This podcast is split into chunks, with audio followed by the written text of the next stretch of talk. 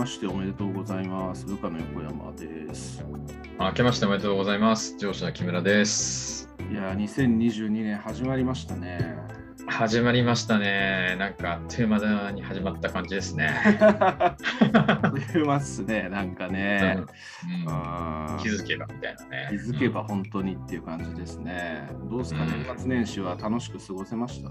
もう楽しく過ごせましたよ。まあ、あの特にね、うん。なんだろう、あの特別なことはしてないんだけどね、どっかこう旅行に行ったとか、なんか別にそういうことはないんだけれども、まあ、年末は地元の友達と忘年会的にまあ、これもよくある。うん。やったりすると、えーまあ、年始は実家っつっても家からすぐ近くだけど 実家に帰って、えー妹家族とかと一緒に、うん。えーまあ、ご飯食べてみたいな、なるほど。まあ、なんかそういう、まあ、ここれもまあ毎年、えーいうような感じだったから、うん。まあ、あとは休みの日はねいつもの休みと同じような大体過ごし方みたいな感じだけれども楽しく、うんはい、やってましたよ。平和な、平和な年末年始っていう感じですねまあ、僕もうんうん僕も別に特特別何かがあったというわけではなく、うんまあ、なんか年末はとにかく年末だからごちそう食おうみたいなノリで、あのなんかいろいろあの刺身食ったり餃子食ったりみたいなのばっかりやってて、ああはいはいはい。うん年始は嫁さん子供が実家に帰ったんで、えーうん一人で、えーうんと自堕落な生活を送ってるっていうのはいつも通りね。はい あそう。ゲームがはかどりますね、本当ね。あ、ゲームねゲ。ームがはかあな何のゲームしてんの？えーなんか今ね、ゴースト・オブ・ツシマっていう、あの、対馬をあのモンゴルから守るぜっていう、そういうゲームなんです。なんかそれ聞いたことあるな。あれ？ゆうこちゃんが言ってたんだっけ？いや、どうだろう。なんか一昨年ぐらい、古典ラジオ？古典ラジオかな？ああ、そう、古典ラジオでも言言ってたよね。ね。うん深井さんかなんか。言ってたね、なんか聞いたことあるなと思って。うん。まあ、すごい面白いゲームで、あなんか一昨年すごい流行ったっていうか、人気が出たんですよね。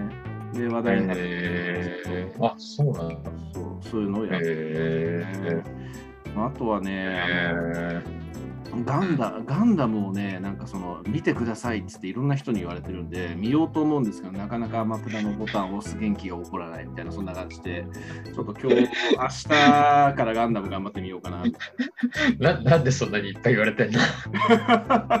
なんでねなんでそんなガンダム勧められてんの？なんでですかね、まあ、ガンダムもともと好きなんですけどね、まあ、見てないシリーズが1個あって、それがちょっと、え見てないんですか？ざあの、もったいないですよみたいな、そんな感じのこと言われてるんで、ちょっと見ようかなというのと、えー。うん。と昨日元旦にあの嫁さん子供を東京駅まで車で送ってたんですけど、でその後にあの秋葉に一人でちょっと行って、でガンプラ買って帰ってきました。お えガンプラとか何？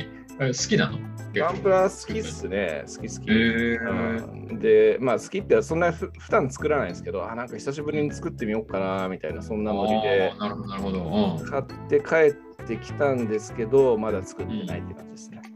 あ、そう、な何買ったのえーなんかあの、ちょっと本格的なガンプラ買うのもあのかったるいので、うん。えっと、ちょっと SD のやつの、なんだっけ、うんニューガンダムとサザビーっていう、おおなるほど、なるほど。なんとなくわかるぞ。うんやつですね。ああ、なるほど、なるほど。あ確かに宮川さんがめちゃくちゃ好きなのね。えそうなんですか？そう、作ったりするのね。やばいぐらい。なんかすごいらしいよ。自分でなんか言ってて。なんかそれ、それ喋らせたら、あの、例のことが止まらない感じ。めちゃめちゃこだわって、めちゃめちゃやってんだなっていうのが気がしてマジ？あすごい好きみたい。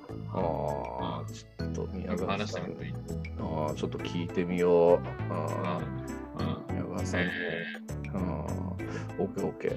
まあそんな感じなんですけーど、いいじゃん、いいじゃん、いいん。まあとりあえずあの年始なんでね、あの今年の抱負的なもの、まあ木村さんも去年もね、抱負はいはい定め。て、はいはいはい。それがどうでしたって話、この間しましたけはいはいど、えーまあ今はい年はいはいはいのはい。なんすか、はいってとこですね。ああ、そうだね。えーっと、まあ、まずやりたいこととしては、うん。まあ、いつもこうやりたいことを、まあ、あげるんだけど、うん。えーっとね、とりあえず、えーっと今回、ちょっと福岡に移動になってしまった元部下がいるので、はい。福岡には今年行こうかなと思ってる。なるほど。前回のあの仙台に行くと同じです。そうそう。あの必ずそういうの入るから、俺。はい。誰かに会いに行くついでに、はいちょっとそこの、えーまあ、旅行が出ますけど、うんうんうん、いうのをしたいっていうのと、あと、あのーこれ、休み取んなきゃいけないの。6月までにな。まあ、リフレッシュ。勤続2周年のな。い。あ勤続20周年か。はい でね、もうなんか海外無理そうだなと思ってるから、あちょっとやってみたいなと思ってるのが、ーうん。これちょっとこうまだ了承を得てないんだけど、ちょっとうん？って顔されたから、了承を得てないんだけど、はい。沖縄に行って、はいはい。英英語留学みたいなのがあるんだけど、えー、をやってみたいなと。こう1週間とか2週間とかそういう感じでこう短期で行けるのがあるんだけど、まあそっち行って、はい。まあ普通に英語の勉強するっていう感じなんだけど、はい。ちょっとこう、まあもちろん遊ぶ時間とかもあるから、はい。バカンス的な感じもちょっと味わえるし、ああとせっかくだからさ、金も入るじゃん。あそれ使って、まあ、海外にはちょっと行けない代わりに、はい。やっぱ少しでもこのこう英語環境にやっぱちょっとこう身を置きたいなみたいなのもあったから、はいはい。ああ、いいですね。それをちょっとね、やりたいなっていうのを思ってんだよね。ああ、いいっすね。引き続き英語で、いいですね。そうそうそう、英語はね、やっぱね、まあ今趣味みたいな感じで続いてるから、うんうん。まあ、このままこれをやっていきたいなっていうふうにはね、うん思ってる。うんなるほどね。そうまあ、あとはまあ仕事もね、結構大きくこう環境が変わるんだけれども、うん。えーまあなんかこうちょっとね、あの前話したかもしれないけど、こううんメールでサポーターの人とこう話したときに、すごくありがたい言葉をもらったんだけどね、うん。えーっとそういうようなことをちょっと意識してこうやりたいなと思ってるんだけど、うん。まあなんかこう、大丈夫かなとかって思ってたけど、俺大丈夫かなって、うん。できんのかな、ちゃんとみたいなな、うん。思ってたんだけど、はい。まあ、あの、なんかそういうできる、できない、できた、できなかったとかっていう、そういった結果より、うん。まあ、自分がこう大事にしてるこの仕事感っていうのは、仕事を通じてこう成長するっていうことだから、うん。なんかそういうような自分がこう成長したなってこう実感できるような、うん。うん、なんかそういうようなことを目指して一生懸命やりたいなって思ってる。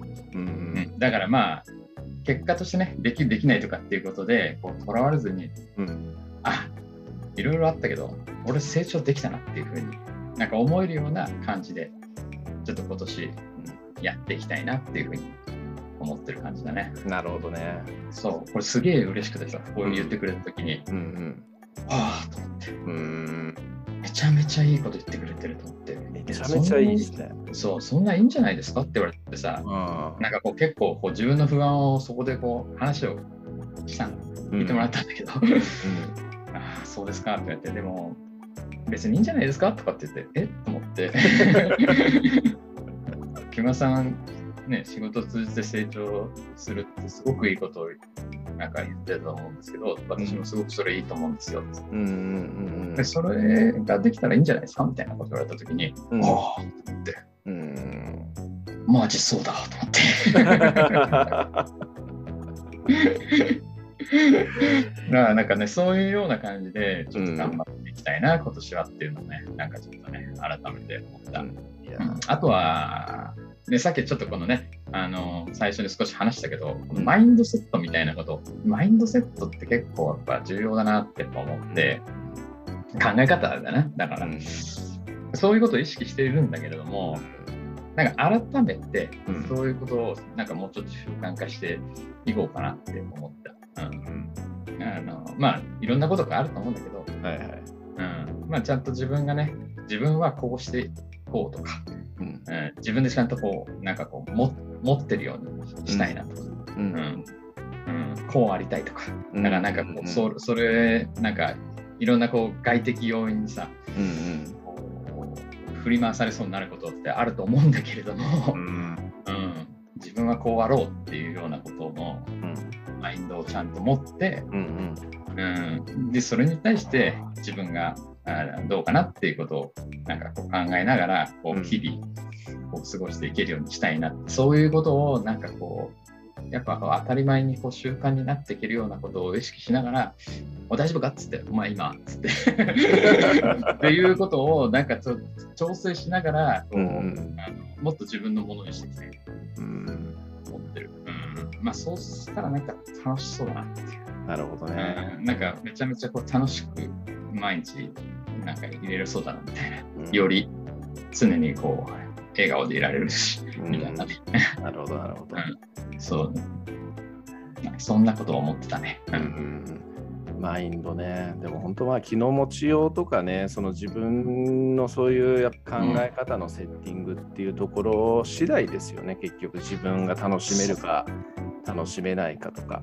そう。うん、そう、本当にそう。もうなんか、そのもう自分の考え方次第だからね、すべてにおいてはね。ね、厳しい、どんなに厳しい状況であっても、極論で、それをもうポジティブに捉えられたら、うん、ね、めちゃくちゃいいじゃん、そっちの方が絶対。間違いない。うん、言ってることは超簡単にね、こう今言ってるけど、まあ、それを、ね、やるってのはね、相当難しいんだけれども、うん、そう思ってるんだけど、でもそういうふうにありたいなってなんかすごく思ってて、うん、ちょっとね、やっぱこう、少し、えー、そういう部分をもうちょっと磨きたいなみたいなふうに、なんか改めてね、えー、ちょっと世話になった先輩に会って話した時にちょっと思ったものだったから、うん、うん、なんかね、うん、そんなふうにちょっとね、思ってる。なるほどね。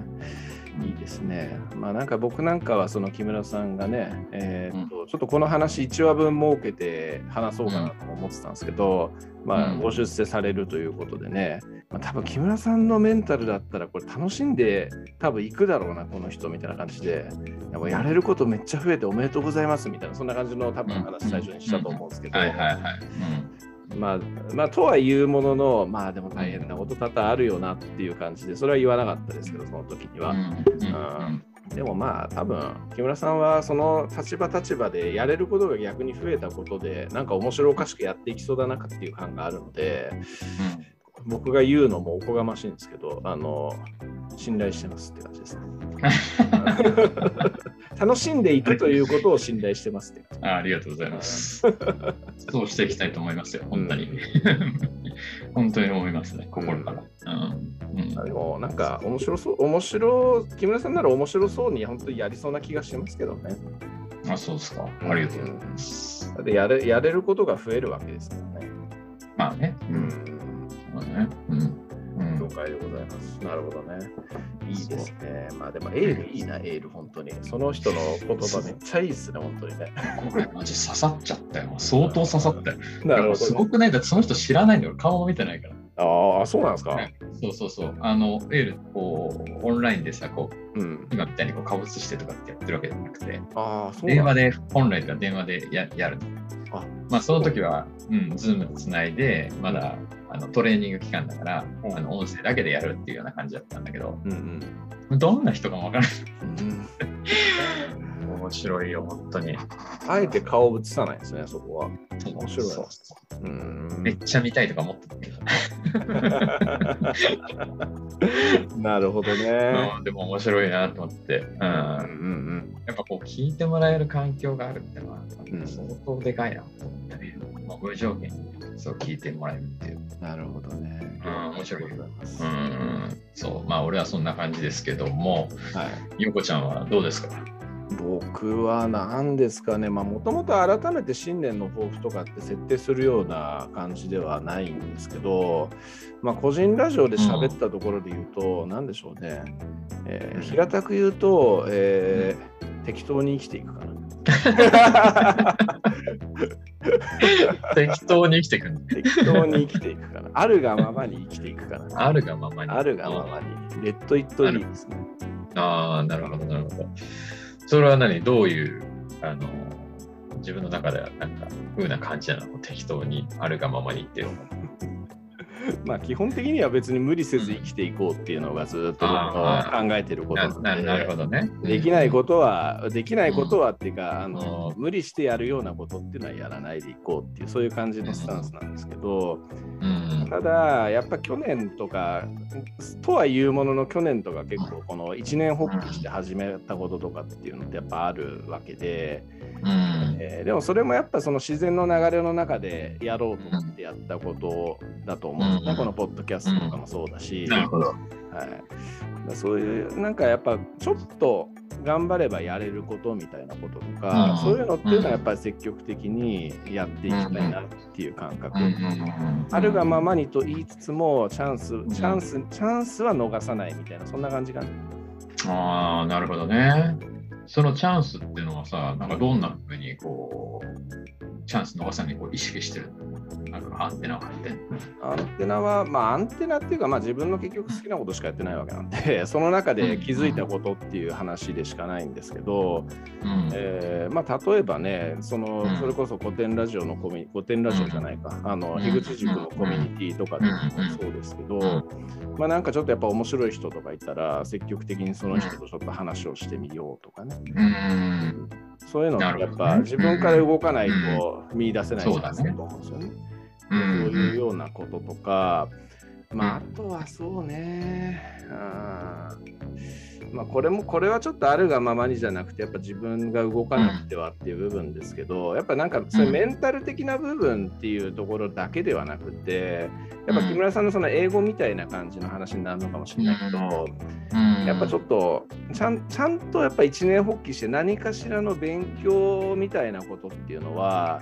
せめてほうほう。一種類だけでもなんかやりたいなっていう感じはありますね。ああ、そうなんだ。うんなるほど、なるほど。ただ具体性がやっぱりないのでこれあのーえーこういうのって大体ねこれビジネス本とかではあのアウトな話ですけど、うんうん曖昧なうん目標設定っていうのはアウトですけど、まあそこはちょっとあるがままにという部分でちょっと勘弁してくださいなんですけど、ままだ決まってはいないんですが、ちょっとね、まあ、今年はやっぱ少し時間をちゃんと一日の中のルーチンの一つとして時間取って、うん。えー、とちょっと何かしらのやっぱ本読むとかそういうことをして、うんでなんかちょっとスキルに関係するようなことをなんかちょっと一種類とかだけでも、うんなんか身につけるもしくは、うんそのうんマインドとして持つみたいなことっていうのはやりたいなと思ってます。ああ、すごくいいね。なるほど、なるほど。えななんでそんな風なことを思ったの？こうスキル身につけていきたいとかってあったらしく、またそういうことをちょっとね、やっていこうって。いや、やっぱ夢が広がるからじゃないですか。おお、なるほどでね。きることが増えるっていうことはうん選択肢が増えるっていうことですからうね。ん、うん、間違いないね。ううんん。やっぱそういう意味ではね、なんかそういうやっぱ学びってのはやっぱ重要なんだね。うんまあ仕事とかでもやっぱうん。こういうことできたらいいなっていうふうに思うこととかっていうのってあるんですよね。あるんですけど、でもやっぱそういうスキルを持ってる人がいないから、なかなかそれができないとか先に進まないっていうことってあると思うんですよ。まあ、それを自分が埋めるっていうわけじゃないですけど、ただそのそれとは関係なくっても何かスキルを持っていれば、何かそういうその何かが必要になったっていう時に自分がそれを埋められる立場にいるとやっぱりいいじゃないですか。うん。そういうような感じの発想なのかなって感じですね。うん。なるほどねさんみ。たいにね、うん具体的にその海外行って仕事するために英語のスキル身につけるみたいな、そういう具体性があるわけではないんですけど、さあ、後から出てきてから、俺。俺も最初は何にも考えてやってるから。まあ、あの夢を広げるためにちょっと一つ何か一つっていうか、まあちょっと、うんうん、勉強していきたいなっていうそういう感じかな。いや、素晴らしいですね。なるほど、なるほど。いいでしょ素晴らしいよ。いや、さっきのさ、そのなんか、例えばね、こう、なんかこう、チャンスがあったらこう動きたいっていうこと、う。うん。まあ、あるがままにこう行くもののって言ってさ、まあ実際に、ポッドキャストでやったりとか、去年な、うん。いろいろこう、コミュニティ入ったりだとかってこうやってたわけじゃん。そういう、はい。そういう感じでやってたと思うんだよね。はそこにさ、こう動くときって、いはい。結構ちょっとやっぱストレスかかるんじゃないかなと思うんだよね。まあ勇気がいるというか、そういうのはどうだったの？そうっすね。ストレス、うん、まあ確か勇気は必要でしたね。うん勇気は必要だったけど、やっぱ古典ラジオがすごくその自分の中でめちゃくちゃヒットしたんで、うんうんだからそこのヒットした部分に、うん、やっぱ関わりに行くみたいなところ、うん、関わりたいなっていうところのやっぱり欲望の方が勝ったから、まあ、そんなにハードルは高くなかったかなっていう感はあります。なるほど、なるほどね。あ気持ちの方が勝ってたってわけなんだね。そうねなるほどね。うんえー、で、実際それをやってみて、どんな気持ちになったね、何がそのコミュニティに入ってってことですか？そういうそういうことをやっていろいろこう自分がこうね、うん、よしやってみようっつって、うんうんうん、多分俺が聞いてる限りでもまあまああるんじゃないかなと思ってるんだけど。110個以上あるん。じゃないですかね多分いやまあ意外案外とこう案外とっていうかああ結構こういうのってなん。かできん。だなって俺みたいな感じで思いましたねああということはじゃあなん。かこう少しやっぱそういうこう挑戦へのハードルも下がったみたいな感じなのあ俺できるんじゃねとか自信がついたとかって感じ。あいや自,、あのー、自信がついたというかその人まず一人しゃべりっていう部分の話の話ですけど、うん、そこの部分に関しては、うん、案外これできるし向いてるし、楽しいんだなっていう感じで思ったっていうところですね。でまあなんかちょっと踏み出してみることでそういうものに気づけたっていうところがやっぱりでかかったっていう感じなんでしょうね。うん、うんなるほどね、まあ、よく言われることですけどね、そういうのって、やっぱ一歩踏み出してみてっていうね。うん、うん、そうだね、でもさ、結構そうそれ言われるけどさ、うん、結構難しかったりするじゃん、そういうことをさ。あの別にそんなことしなくたって、いいわけだからさ、しなくたって言ってのもちょっと変だけどさ。はいはいはい、ね強制的にね、やらなきゃいけないとかっていうふうになってるわけでもないわけだからさ。はいはいはい、でもそれ以上にやっぱその勝ったっていうのはさ、まあその古典ラジオとかね、いろんなそのことのこう影響で、何かにこう自分の心がこう動いた大きなこうなんかトリガーとなったことがあったんでしょ、やっぱり。それはなんかこう、心の奥底にやっぱこう、変え変えたいとかさ、はいはいはい、なんか根本的なそういうのってあったの？あんまね、僕成長意欲とかそういうのっていうのはないんですけど、ただやっぱないない、全然ない。ただこ、やっぱ古典ラジオが、でしょうね、古典ラジオで与えられたマインドっていうか考え方みたいな部分、そういうところがでかいのかなっていうところで、よくその、当たり前は当たり前じゃないみたいなそういう話とか古典ラジオの中でよく出てくるテーマだったりすると思うし、うん、今の価値観っていうものっていうのが昔の価値観と大きく違うということをまず気づきましょうみたいな話あると思うんですけど、えっ、とだからあえてそこのその今の自分が考えてることとかっていうところから、外してみるっていうようなところ。そこっていうのをなんか古典ラジオ聞いてる中でや実際に実践してみるっていうのがやっぱ面白いんだろうなっていう感じで思ったっていうのがでかいんだろうというふうにちょっと今改めて思ったって感じかな。うん実践してみるね。なるほどなるほど。うん実践してみるっていうことになったわけなんだね。そうね実践してみたいなっていうことか。そうねそれ仕事に関してもやっぱそれ結構その考え方影響してて、やっぱ当たり前のようにやっていることっていうのをちょっとやっぱちょっと疑ってみるとかね。うんうんうん、だからやっぱちょっと会社に対しての文句みたいな話とかもたまにしますけどそういうところに関してもやっぱそこのマインドの部分から話してるつもりでいるんですよ僕って結構。なるほどなるほど。うん、やっぱちょっとねその考え方は僕の中でかなりのやっぱこう、えー、なんて言うんだあの、うん変更した大きなきっかけみたいなそういうところがやっぱあったんだろうなと思いますね。ああそれは昔からそういう気持ちがあったっていうわけではないわけでは多分潜在的にはあったんでしょうけどね、まあ、歴史とかって結構そういうもんだと思うんですよ。その時々によった価値観が大きく違うとかっていうのはあるし、それで多分分かってたつもりでいたんですけど、やっぱその古典ラジオとかで改めてそう説明をするときに、なるほど、なるほど。うん、そうだよなと。これしかもやっぱ自分の生活とか行動とかにもやっぱ当てはめてみるっていうのは大事だよなっていう感じで思ったのかな。ああ、すげえ面白いね。やっぱすごいね。そういう感じの捉え方でやっぱりね、えー、その歴史がまたね、今までと違った形でこう、やっぱこう、うん、ね、思うっていう、まあそういうことの話をね、確かにラジオにしてるからこそだとは思うんだけれども、うん、すごいことだね、それって。なんか、今までのこの歴史のね、はい、あの俺もそうなんだけどさ、はいはい学び方、知り方と全く別ななんかアプローチな気がして、うん、そういう感じかって、なんか、ね、俺も思うことは多々あるんだけども、うん、まあ、今実際に横ちゃんがそういうことの話をしていると、なおなんか実際にこんな風に目の前でこう 感じてこう動いてる人が見てると、面白いな。うん。やっぱあれやっぱ深井龍之介という人間は結構すげえ人だと思いますよ、本当に。うん、あれは偉人偉人になる人だなと思ってます、ね。なるほどね。いや、すごいね。なるほど。いや、それがやっぱそういうところからやっぱ来たんだね。そうですね。ああ、なるほどね。うん、面白いかな。そうやっぱ自分とこう同年代もしくは自分よりも年下の人たちがこういうマインドでやっているっていうのをやっぱ聞いたっていうところもやっぱ一つの刺激だったのかもしれないですよね。うん、うんなるほどね。じゃあ今までの自分の感覚とはまた全然違うわけなんだね、そこは。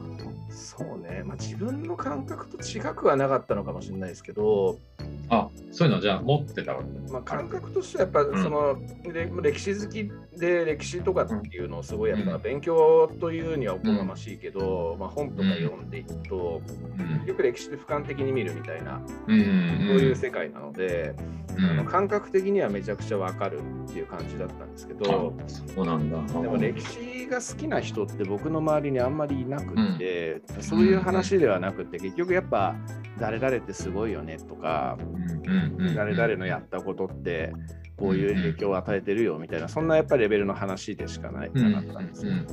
だやっぱり歴史の見方みたいなところを、えー、改めてそういうすごいあの深い深く語れる人から聞いてみた時に、やっぱ感じたことだし、うん、横山の考えはあの、うん、間違っていなかったっていうかあの、うん、この人とやっぱり似たような感じの考え方を持っていてで自信を持ってそういう考え方の発想でやってっていいんだみたいな感じで思わさせられたっていうのはなるほどなるほど。じゃあそういうことを今までもまあも持ってたけどもなかなかそういうようなことの部分の会話が、えー、こうなるような人もまあいいなかったし、うん、えー、まあ、ちょっとこう自分自身でもどうなんだろうなみたいなのもあってたかもしれない。うんまあそうですね、うんえー、すごいね。そんなこと俺思ったこと一度もないわ。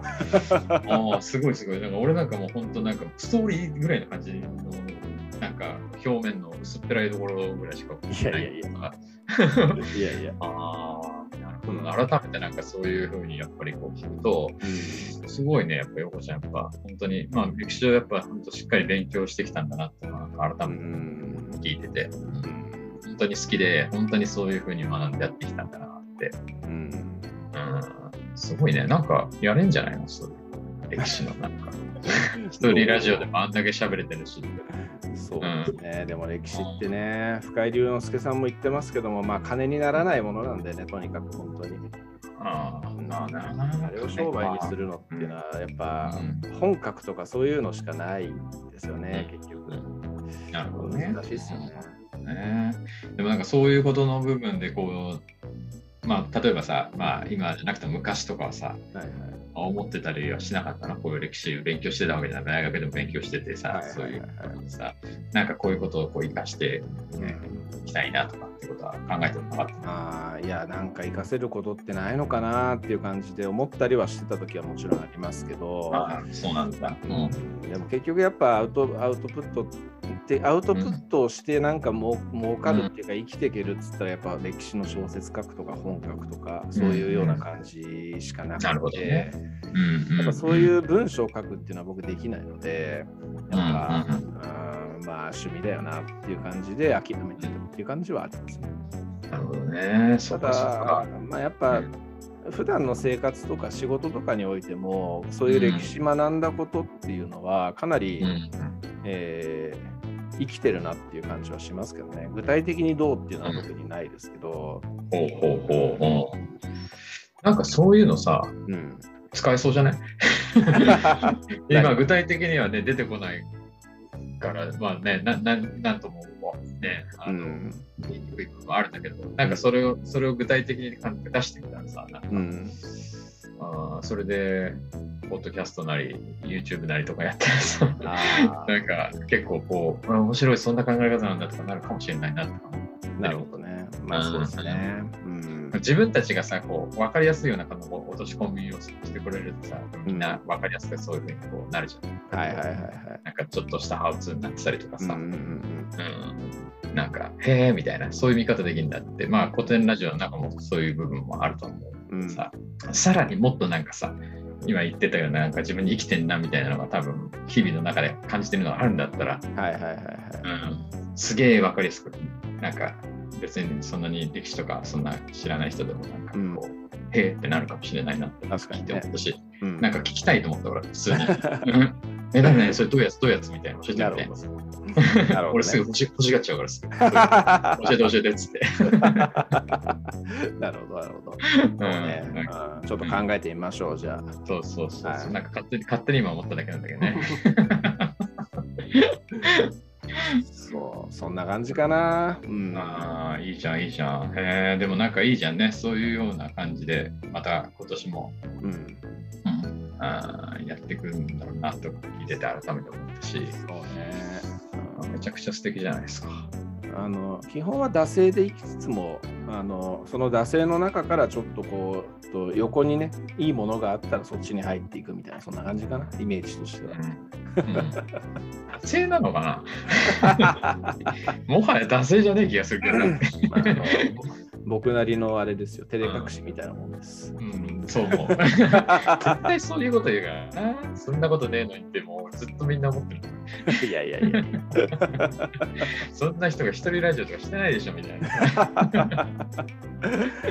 そうですね。うんまあでもあれね、本当まあその歴史、まあ、一人ラジオとかでも話してたかもしれないですけど、その歴史の話ってやっぱね、できる人の人口がとにかく少ないので、喋れる人がいないから、やっぱこう、うん吐き出せ吐き出すっていうタイミングがなかった分だけやっぱそれがずっとたまりにたまっていたものを出した結果案外喋れたっていうのが個人ラジオですね。すげえ喋ってたよだって。よう喋るよね本当に。おい、よう知ってんなと普通に思ってる。うんよう喋るわ俺って本当思ってそれはね、でもすごいことだと俺は思うけどね、ああれ聞くだけでも普通に。ますね。うんだってね、まあ今今もいろいろ触れてるのかもしれないんだけどさ、はい昔勉強したこととかの方がこう大部分は多分占めてんじゃないかなと思うんだけど、そういうことをなんか普通に今もこう語れるってうんすごいと思うけど、俺なんかほとんど忘れちゃってるから昔のこと。あそうですよね。うん、相当すごいと思うよ。それってやっぱり結構ね、今までの経験でこう培ってきたかな大きな財産だなっていうふうになんか聞いてて思うけどね。高校時代とか大学時代とかに、うんあの覚えたことってこう忘れてねえんだなっていうのを結構自分でもびっくりしてますね。すごいと思う。本当にすごいと思う。うんうん本当子供とかにはその時が本当大事だよっていうことをちゃんと教えてあげたい感はありますよね。だね。本当にね。でもすごいいいと思う。うん、でもそういう時期って親の言うこと一番聞かねえ時期なんだよな。そう。本当にそうだね。全然聞かねえしね。全然そんな風に思わない。まあだからね、横ちゃんみたいにね、自分でこう好きになってね、そういう風に夢中になっていったら、間違いなくこう残るよね。うん。そうですすごいことなんだ、それって。これは何もなかった、そんなの。ただただファミコンがしたくて。ただただ早くもうアルバイトしてお金稼げるようになりたくて、そしたらゲーム買えるからみたいな。そればっかそればっかりして、俺は。なるほどね。いやいや、でも大な感じあーでもそのそのハングリー精神が今生きてるんじゃないですか。あそうだね。そういうのもちょっとね、今の自分をね、ちょっと、はあの形作ってる部分はあるかもしれないね。そうですね。うんはい。まあそんなところかな、抱負をお互い語ったということで、はい。はい、じゃあ、無意自然に生きていきましょう。はい。はい、じゃあ、どうもすみません。ありがとうございます。はい、ありがとうございます。はい。